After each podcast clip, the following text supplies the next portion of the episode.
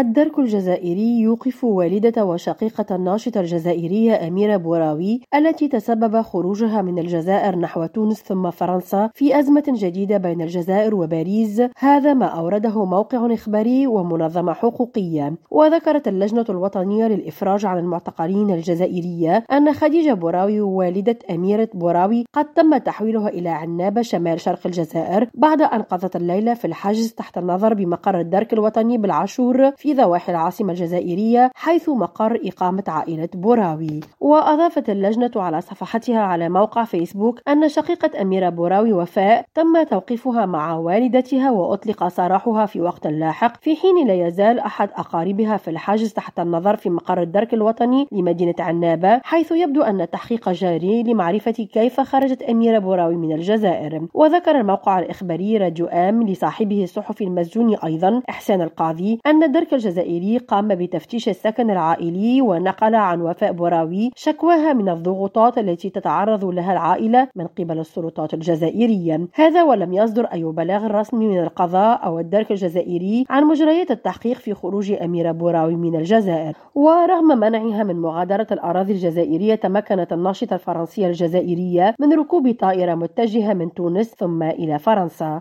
نرجس بديرة ريم راديو تونس.